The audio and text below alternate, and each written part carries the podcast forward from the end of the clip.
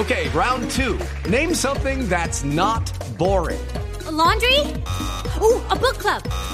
Computer solitaire, huh? Ah, sorry, we were looking for Chumba Casino.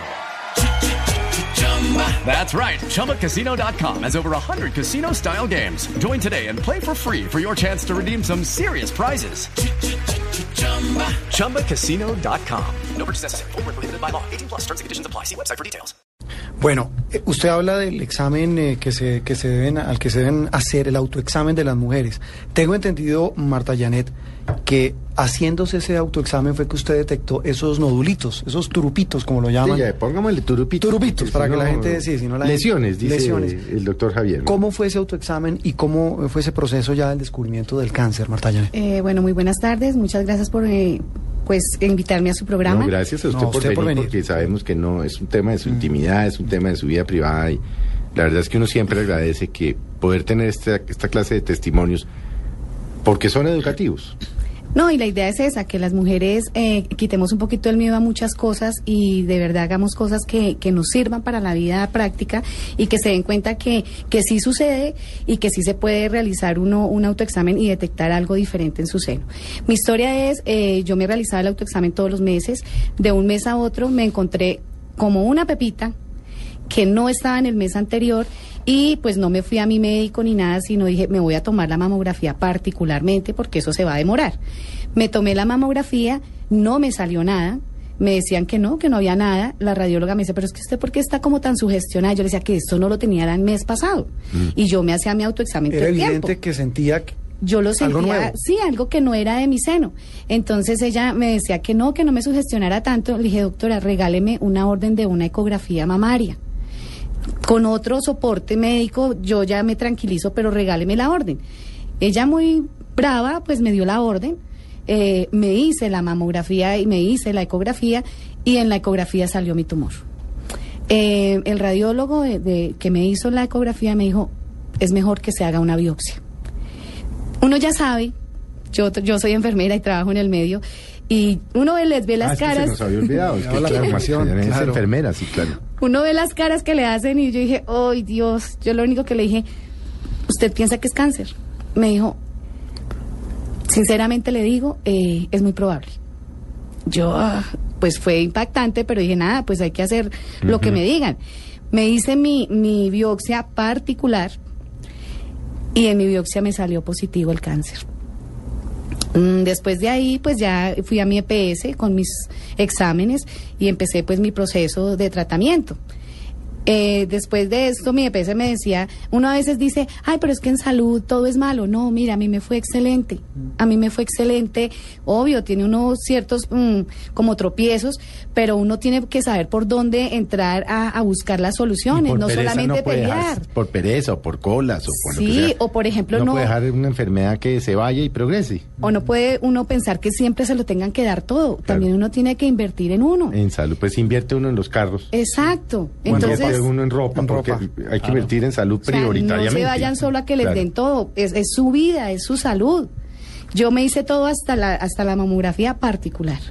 Gracias a Dios yo podía de pronto tener algo de medios, no Mm. los tenía mucho, pero lo hice y hasta ahí fue que llegué con esa parte. De ahí para allá mi ¿Cuál era EPS, su EPS?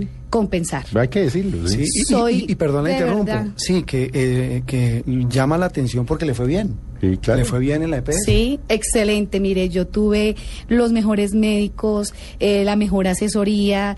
eh, de hecho, algo que no le había comentado a nadie, eh, siempre pensé que no me iban a dar el implante de mi seno Ajá. sano. Yo había hecho una fiesta previa de disfraces porque fue en octubre eh, para tener la plata. Yo dije, no, pues me irán a dar el, de- el del cáncer, obviamente. El otro de pronto me dicen que no y me cobran un millón, un millón algo que debe valer el implante. Pero contemos, eh, Sí. para los que acaban de llegar o eso, usted, cáncer en, en cuál de los dos senos, en el, en el derecho. en el derecho. Y obviamente hubo mastectomía. Al inicio me, eh, me dicen los dos más, más Bueno, al tiempo. Primero quimioterapia, ¿no? No, a mí o me hicieron, radioterapia. me, a mí me hicieron aquí así. me- apenas se fue diagnosticada, me dijeron, obviamente tenía que ser mis, mm, mis series de quimio primero para ir achicando como el tumor. Ellos siempre hacen dependiendo el caso, el manejo de su tratamiento. Es diferente, pero dependiendo mi cáncer. Me dijeron, no, hay que achicarlo para que sea lo menos agresivo eh, eh, la cirugía y demás. Me hicieron primero mis quimio, me fue pues bien porque me achicó mi tumor. De hecho, cuando yo llegué a cirugía me decían, ya no tienes nada ahí, eh, pero toca quitar en la partecita por prevención. El cuadrante. Entonces mi, me- mi mastólogo me decía, Marta, es un cuadrante, tranquila. Yo le decía, no, doctor, a mí un cuadrante no, hágame mastectomía radical y de una vez del otro lado. O sea, Pero ¿y por qué tomó una decisión así? Tan, tan, radical. ¿Por Porque- qué hay antecedentes de cáncer en su familia? de pronto... Porque había leído sí. el tema, porque no... mm, Es decir, es una mutación, ¿no? Es, una Bueno, deci- es como decir uno, no sé, quíteme, no sé, a ver, doctor Javier, no sé. Es que no sé qué parte- cáncer, Para la- un cáncer, para la eh, mujer es como cáncer para que le quitaran un una dedo. mano. Quíteme- Una mano, quíteme un dedo. Sí, que tiene un cáncer en el codo y digan, púteme desde arriba. O sea, es una cosa así, de Es radical. una situación extrema, radical. Obviamente que nosotros que, que estamos Tratan en el día a día, pues, no. pues nos hace parte de nuestro entrenamiento, nuestro pensamiento, nuestra formación, pero cuando uno ya se ubica en, eh, desde el punto de vista de la paciente, es una situación bien extrema. Bueno, a mí Pero- eh, lo tomé fue por, por ciertas... eh, ¿Por qué tan extrema? La, la, si a usted el médico le dice, hombre, le saco el cuadrante, ya no veo el tumor, eh, ¿en cuántos años lo mandamos en remisión? No sé, tres años, cuatro años, cinco años. O sea, cuando ya no tiene que hacerse su control cada seis meses Eh, o lo que sea. Las mujeres toda la vida van a estar en control. Toda, absolutamente. Toda la vida. Ah, bueno. Sí, eso es una condición que las mujeres de pronto saben, o si tú estás obviamente metida en el medio, saben que a pesar de que uno erradique la enfermedad Puede de volver. forma temprana, puede volver, puede volver en el seno, en el otro seno o en otro órgano, que es una situación que sería más lamentable. Es muy raro que se pase de una glándula mamaria a la otra, pero se puede presentar. Es más frecuente que se presente un segundo tumor, lo que nosotros llamamos un segundo primario. O sea que la paciente que tuvo cáncer en una glándula mamaria tiene un riesgo que va aumentando año por año para desarrollar un segundo cáncer en la otra glándula mamaria. Entonces, de pronto... ¿Y usted era que había Martica leído sobre eso o- había Bueno, pensado un mira, poco yo- es que es enfermera. Sí, por ser enfermera Yo tiene como trabajé- familia. Tenía la curiosidad científica o había trabajado con pacientes Sí. con cáncer. Yo trabajé en el hospital eh, San José casi 12 años, Mm. con de esos 14, unos 8 con cirugía plástica. Entonces tenía como ese soporte de ver los casos como muy cerca, de muchas veces las mastectomías, porque plástica es la que reconstruye. Y dependiendo de los resultados decían, no, eh, tiene un borde comprometido. Mm. Eh, no, siguió el tumorcito, no sé qué. Entonces yo decía, ay, otra vez a operarse. Entonces, como que toda esa situación, yo decía, no, que a mí me digan que ahorita estoy bien y que Dios no permita, queda una celulita y se reproduce otra vez y que me tengan que volver a operar o volver a pasar por esa situación. Dije, olvídelo. Y de una vez el otro, porque es que también he visto casos que, que posteriormente le aparece en el otro seno. Entonces, quise como tomar esa decisión tan radical para no repetir esa situación de quimios, de, de cirugías y de riesgo de pronto de, obviamente, de morir, porque hay muchas situaciones que en realidad se debilita uno tanto que, que llega a fallecer. Bueno, pero entonces, bueno, usted llega para que le hagan la mastectomía de, de el cuadrante y usted le dice al doctor, de una vez no, de una vez las dos. Sí. ¿Qué le dice a uno al médico? No, a mí mi médico ¿Qué le dijo? me- ¿Usted está loca? Sí, esto no, esto no se hace, piénselo dos veces. Él me dijo, Marta, no, no, no, usted está loca, ¿cómo se va a quitar los dos si es que solamente un cuadrante? Entonces yo le decía, doctor, yo sé que eso se puede repetir si mi cáncer es tan agresivo como usted me dice. Aparte de eso, yo soy un ER2 positivo, que es una, un factor mm, grande de poder hacer metástasis. Pues hombre, Pero pare ahí porque Sí, eso hay padre, que, eso ¿qué hay que- dos? entre otras cosas porque el jueves en la noche y el viernes en la mañana el mundo el mundo amaneció con una noticia y es el manejo de las células, la intervención de las células madres. Y nosotros entrevistamos al profesor, al genetista, al profesor Yunis, sobre, sobre las células madres. Le preguntamos por el caso de Angelina Jolie y nos explicó, dijo, es que yo trabajo con ERCA1. No, ERCA1 es es eh, sí o eh, eh, una, algo genético que detecta todas las mutaciones genéticas que, que, que exponen a la mujer a un cáncer. Ya, BRCA1 y BRCA1. BRCA1. BRCA1. Sí, BRCA1, sí. exacto, sí. Claro. ¿Qué es eso? Bueno, entonces lo que dice Martica es una cosa y vamos entonces a tomar el Tome. punto del BRCA o para algunos BRCA, uno las Sí, los son que B, quieran. las siglas son B mayúscula RCA, Sí.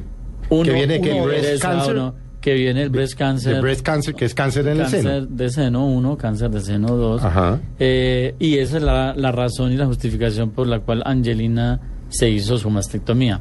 El BRCA1 y el BRCA2 es, un, es una mutación que se encontró en un gen, ¿sí? Es un gen. El gen, digamos, es un es un fragmento, es, un, es unas, unas partículas de, de la secuencia del ADN que tenemos en el núcleo de cada célula humana. Bueno, Pero sí, tenemos que no, empezar de... Eso es lo que llaman ligas mayores. Sí, eso es Eso liga- ya- Entonces, poniéndola fácil, un huevo frito. Nuestro huevo frito tenemos en el centro la yemita. El núcleo. En la yema es donde está toda la información. núcleo, ahí es donde está de todo. nosotros. Ahí está todo. Sí. Pero dentro de esa yema hay una cinta gigantesca que no termina de, De acabar, que tiene 3 mil millones de secuencias, ¿sí? de partículas de secuencias de nucleótidos, que se llama eso, y cada porcioncita, digamos, de esa cinta, de esa secuencia, es lo que se llama un gen. Ese gen, que gracias al mapa eh, genético, el, el mapa humano, el, el mapa, el, el genoma humano que se descubrió en el año 2000, han podido descubrir que son más o menos entre unos 25 mil a 30 mil realmente genes que tenemos nosotros. Otros dicen que no, que son más, que son 100 mil, 140 mil. El hecho es que son bastantes. Pero- Esos genes, perdóneme, Sí. entonces están agrupados y digamos de cuenta que es como una gran biblioteca. El ADN son las hojas de un libro, ¿sí? Es información. Esa información es un librito y digamos que una colección pequeña es un gen y la biblioteca completa es el cromosoma. Nosotros tenemos 22 cromosomas, entonces volviéndolo, perdón, 46 cromosomas, sino que son dobles. Entonces devolviéndolo, tenemos 46 cromosomas, que es la gran biblioteca. Dentro de esa biblioteca hay separatas que son genes, hablamos de 30 mil más o menos, y en el interior está toda la secuencia del ácido desoxirribonucleico que es el ADN. Entonces, nuestros genes ya vienen históricamente desde la herencia ancestral del ser humano, vienen con una codificación especial. En algún momento se presenta alguna alteración en uno de esos genes, esa alteración es lo que se llama la mutación o una mutación. Una mutación es un cambio, un daño, que puede ser para bien, pero puede ser en buena parte también para mal.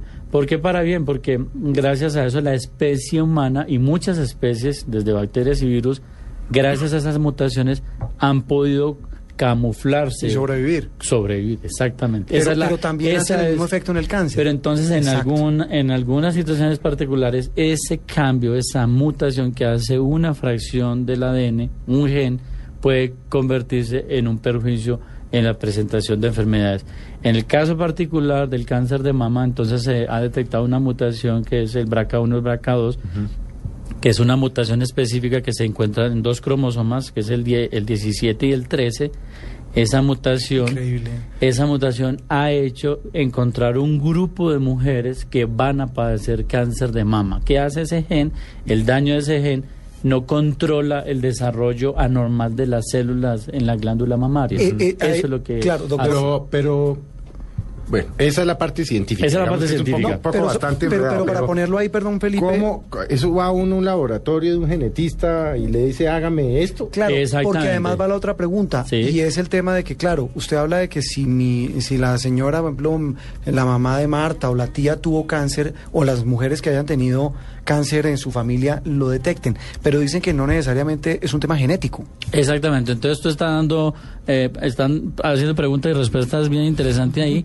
Entonces, No, hay, un, pero- hay de un 100%. Con todo lo que no sabemos, podríamos idea. hacer esa gran enciclopedia, ¿no? No, no, no, la enciclopedia de, lo- del que- de los que no saben nada. ¿Qué es el científico? No, no, no. De un 100%, digamos, de cáncer que se van a presentar, el 90% podríamos asumir hoy en día, de pronto a futuro sea más, pero al menos de lo que se sabe hasta hoy en día, el 90% de los cánceres son de tipo esporádico. Y ahí sí, tristemente, yo pongo el ejemplo y es a dedo. No genético. A dedo es, venga usted señora, le va a dar cáncer, venga usted señora, le va a dar cáncer. 90% de la población mujeres que les va a dar cáncer, va a ser un cáncer esporádico. Esporádico que no hay ninguna razón para atrás. Sí, por- le tocó. Le tocó. Y el 10% sí está relacionado con la herencia. Con la herencia es que la mamá o una hermana melliza, una hermana gemela, o la mamá y una tía, o una prima, o un papá con cáncer, o otros antecedentes que también son interesantes, familia en primer grado con otro tipo de tumores, por ejemplo, carcinomas de vesícula, de próstata, pero en relación con cáncer de mama, o cáncer de mama y cáncer de ovario, que es eh, el perfil prácticamente de las pacientes que tienen la mutación, esas pacientes van a tener mayor probabilidad de tener un tipo de cáncer que es el cáncer heredo familiar. O sea, el 10% de mujeres que tienen herencia podrían tener cáncer de tipo heredo familiar. Entonces, cuando la- la- el cuestionamiento es interesante, cuando tú dices, entonces, si la mamá de Marta, una prima, una tía, tuvieron cáncer de mama, ella podría heredarlo. Eh, eh, podría heredarlo, pero podríamos averiguarlo. ¿Cómo podríamos averiguarlo? Mirando a ver si se puede realizar una prueba genética, que es el estudio del BRCA1 y el BRCA2, que es un estudio que se hace en sangre. Inicialmente solo se hacía en Estados Unidos, gracias a Dios, hoy lo podemos hacer en Colombia. ¿Quién lo hace, por ejemplo? Eh, lo hace un laboratorio que se llama Genética Lab. Sí. Eh, y hay otros centros también en Creo que Bogotá. la Universidad Nacional La Universidad de lo- La Javeriana. La La, que tiene implementado la Es tecnología. decir, Ellos- usted va y dice, hágame esto porque mi mamá y mi hermana no tuvieron cáncer y yo quiero saber si... Pero, Sí, Felipe, eh, sí. nos toca hacer una pausa. Pero eh, increíble, para- ¿no? es Ya que es se nos sí hemos pasa avanzado el tiempo volando. Yo creo que ¿Ya? después de eso, claro, volando. Hay que hablar del examen y un tema clave, el tema de los costos, porque esos exámenes no son baratos. No, y, el tema humano. Y el tema humano con Marta. Es cómo lo asumió, si El tuvo tema de su ayuda hijo. psiquiátrica. eh, su hijo que en un principio le apoyó, luego estuvo agresivo. En fin, es que esto no es... Es, es un tema que cambia vidas. es no, pues como le cambia a uno la vida. Y es la diferencia precisamente, Juan Roberto, entre vivir y morir. Entre vivir con algo que sabe uno que lo puede matar. Sí, ya volvemos.